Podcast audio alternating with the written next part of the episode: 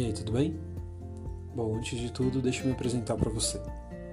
Muito prazer, meu nome é Tomás Machado, eu sou psicólogo e esse aqui é o Cinema Terapia. A ideia desse projeto era fazer um podcast que te ajudasse a refletir sobre o que quer que você queira refletir. Sua vida, seus sonhos, seus problemas, seus relacionamentos, enfim. A gente não tem um objetivo específico aqui. Mas, diferente de outras reflexões que podem ser baseadas em textos, em livros, em aulas, enfim, aqui eu decidi falar sobre cinema. Eu decidi falar sobre filmes, que é uma paixão antiga que eu tenho, que vem de família, como sempre, né? E por que que eu acho que isso é muito bacana? Eu acho que todo filme tem uma mensagem. E não importa se o filme é bom ou não, se os atores são bons ou não, mas a mensagem sempre está lá. Mesmo que a gente não perceba, ela pode ser ignorada e esquecida, mas ela sempre nos fala alguma coisa. E acho que muitas dessas mensagens valem a pena essa reflexão que eu estou propondo aqui. Então vamos às regras do jogo. Toda quinta-feira eu vou vir aqui e vou te falar sobre um filme. Não vou dar spoiler, não vou, sabe, estragar o filme para você, pode ficar bem tranquilo. Eu vou contar uma parte da história que você pode descobrir nos trailers, então acho que isso já não tem tanto problema. E depois disso a gente vai refletir. A gente vai refletir sobre a mensagem que esse filme passa e como é que essa mensagem pode nos impactar de uma maneira positiva.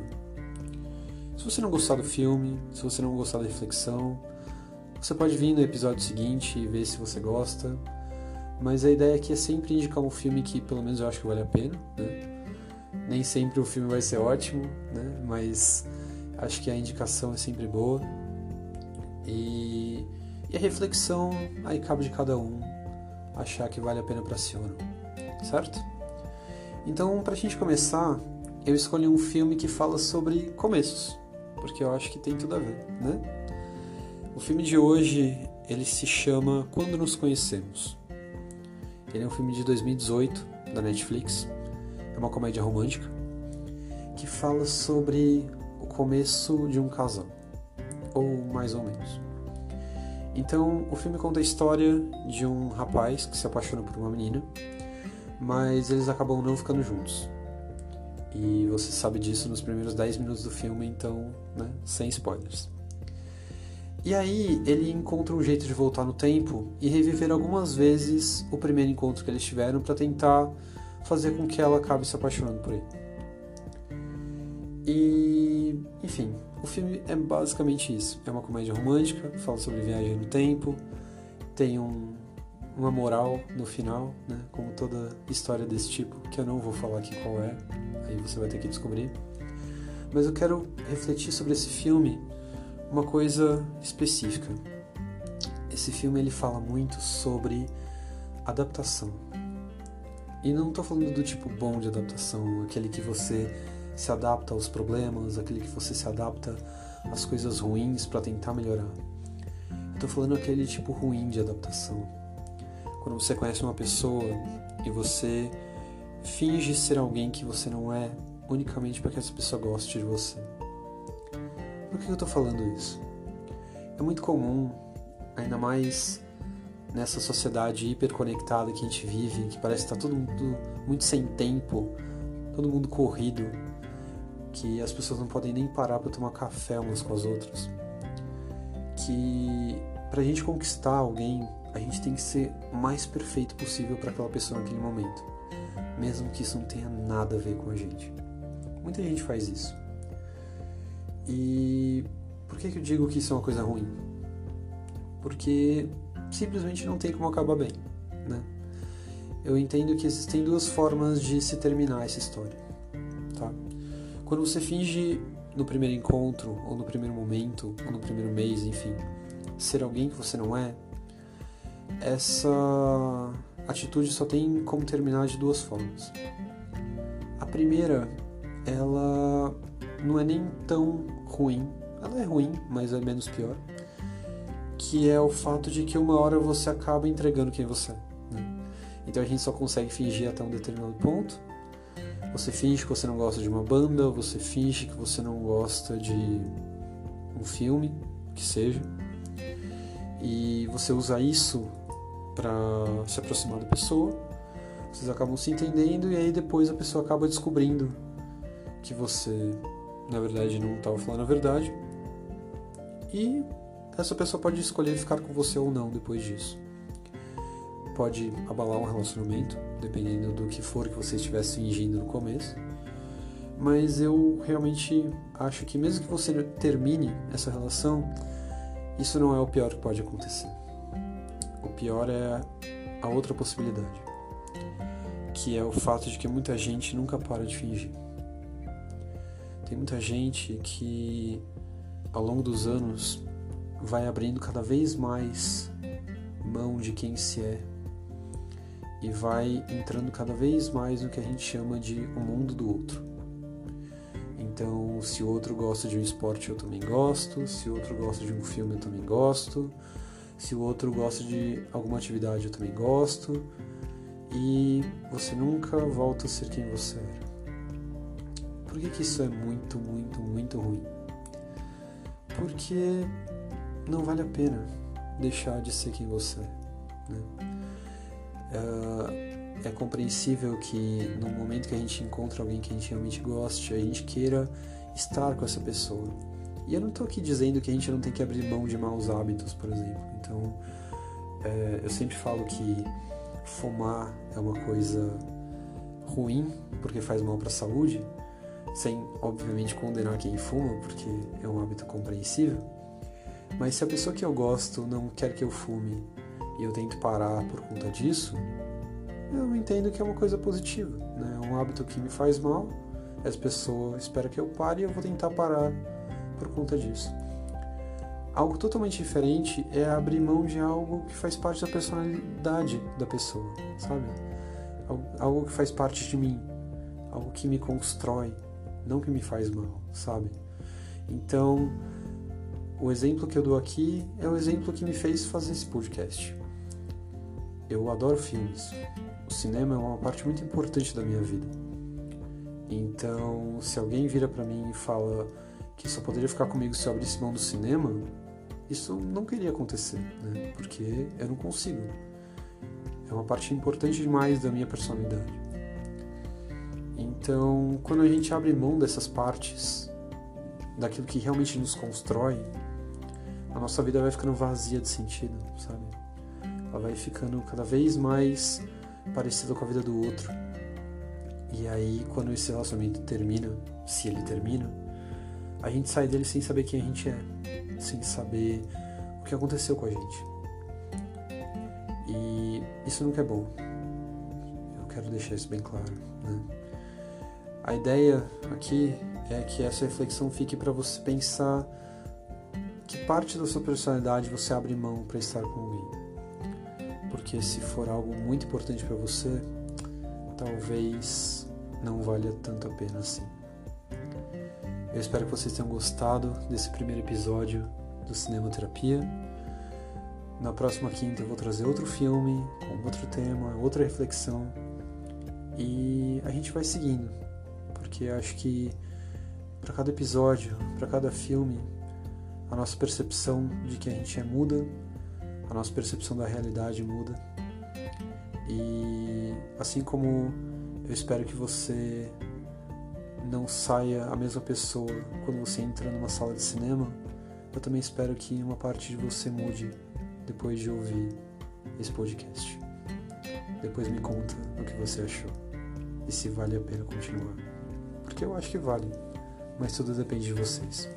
Grande abraço e até semana que vem.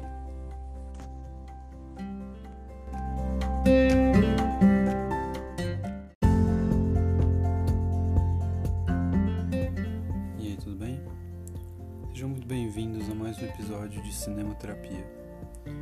Esse podcast que, como você já sabe, tem por objetivo te ajudar a refletir, sempre utilizando por base um filme. E a nossa reflexão de hoje, ela trata de luto. Luto que significa continuar vivendo depois de uma perda significativa. para a gente poder discutir o luto, o filme de hoje ele fala sobre uma convivência forçada depois de uma perda. O filme é de 2014 e ele se chama Sete Dias Sem Fim. Falando um pouco da história do filme, depois de perder o pai, quatro irmãos fazem uma espécie de convivência forçada com a mãe para respeitar a memória do pai e, segundo as tradições da família, poder vivenciar esse luto todos juntos.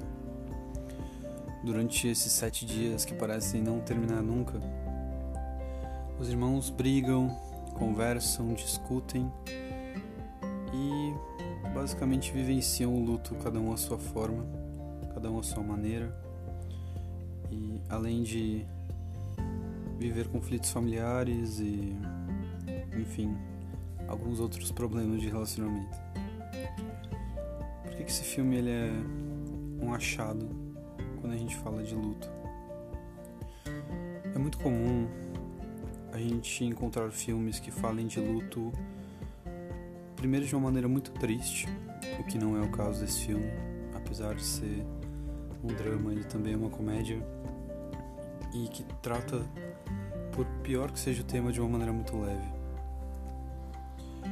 E segundo, porque quando a gente fala de luto, é muito comum falar de isolamento, né? Alguém que se isola para vivenciar o luto sozinho. Só que principalmente nessa época de pandemia, em que a convivência forçada é uma realidade, né? as pessoas que moram com você têm que conviver com você quase que 24 horas por dia. Você falar de luto em grupo não é algo tão comum, e esse filme faz com que seja uma experiência bastante enriquecedora. Mas vamos à nossa reflexão de hoje. Vivenciar o luto é uma experiência única. Não existem duas pessoas que encarem a morte da mesma forma, assim como não existem duas pessoas que encarem uma perda significativa da mesma forma. Então, o que esse filme mostra é a capacidade de uma família se unir com essa perda. Assim como expressar a forma que cada indivíduo daquela família vai lidar com a perda em si. E essa é uma mensagem muito importante, porque muitas vezes quando a gente perde alguém, é muito comum se cobrar. Se cobrar de sentir alguma coisa, se cobrar de agir de tal forma. Muitas pessoas se cobram por não sofrerem da maneira como elas acreditam que deveriam estar sofrendo. Só que o luto não é, não funciona dessa maneira. O luto ele funciona com você lidando com aquela com aquela perda da sua forma, da sua maneira, do seu jeito próprio e particular. Não adianta você achar que você vai chorar por uma semana depois de uma perda e aí se cobrar se não derramar uma lágrima. Porque você está lidando de outro jeito, né? E, e o filme é muito bom mostrando isso, porque cada irmão mostra a perda de um jeito. Por mais que eles briguem, por mais que eles discutam, mas enquanto um acredita que o melhor jeito de lidar com o luto é ter lembranças positivas do pai, outro acaba se bloqueando de uma forma a não conseguir nem lembrar de algum momento bom. E essa é a grande questão do luto, né? a gente conseguir lidar. Então, a reflexão que fica nesse episódio é que nesses momentos de pandemia, que muita gente está perdendo pessoas importantes da sua vida, não só para o vírus, mas pelo motivo que for. Não se cobre tanto com o luto. Não ache que você deveria ficar trancado no seu quarto, chorando e se sentindo mal e sofrendo por essa perda, se essa não for a maneira como você vai lidar com isso. Existem pessoas que lidam indo ao parque, lembrando sempre com a máscara de distanciamento social, mas saindo para andar, conversando com algum amigo por horas, se isolando, brincando com o cachorro. Não importa. O que importa é você conseguir lidar. É você refletir sobre o que aquela perda te causou, sobre a importância que aquela pessoa teve na sua vida. Principalmente sobre como essa pessoa gostaria que você continuasse vivendo a sua vida. Porque isso já é um ponto muito particular, mas é difícil imaginar que quando alguém se vai, as pessoas gostariam que quem ficasse não continuasse vivendo. Então é isso. Eu espero que esse episódio tenha feito você refletir sobre o luto, a perda nesse momento tão dramático que estamos todos passando e que essa reflexão possa te confortar pelo menos um pouco se você estiver nesse momento de luto. Nunca esqueça que apesar de alguém ter ido embora, outras pessoas ficaram e que essas pessoas podem te ajudar a lidar com o luto se essa for a maneira como você escolher lidar com ele. Eu agradeço muito a atenção de vocês e a gente se vê na próxima semana com mais um episódio de Cinema Terapia. Muito obrigado e grande abraço.